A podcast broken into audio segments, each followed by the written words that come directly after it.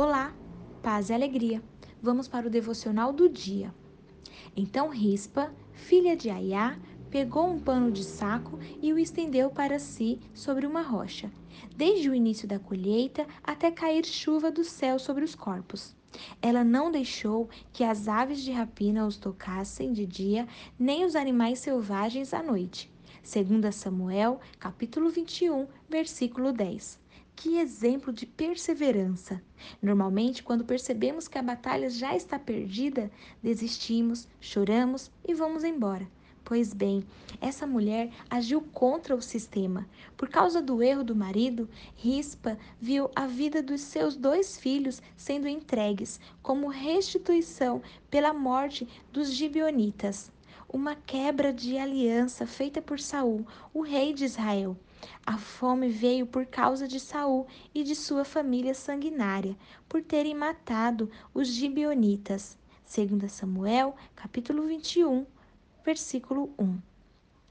Ela não teve direito a um júri popular, sequer um advogado. Era sentença pronta, sendo executada.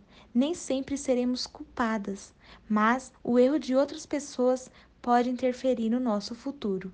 Aquela mulher teve seus filhos tirados, mas a honra dela como mãe era algo que ninguém poderia tirar.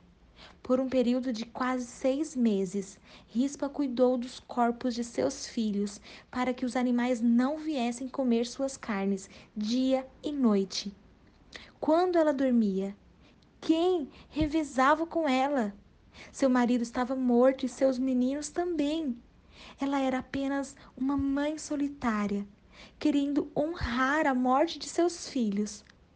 O texto não diz claramente que Davi, o rei de Israel, deu a ela o direito de enterrar os corpos de seus filhos.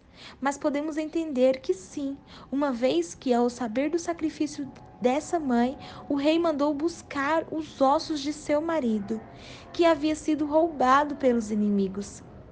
Que tempos difíceis aquela mulher passou, mas ela foi perseverante naquilo que acreditava e não deixou que as circunstâncias a desviassem do propósito. Ore para que Deus te permita ser firme e constante.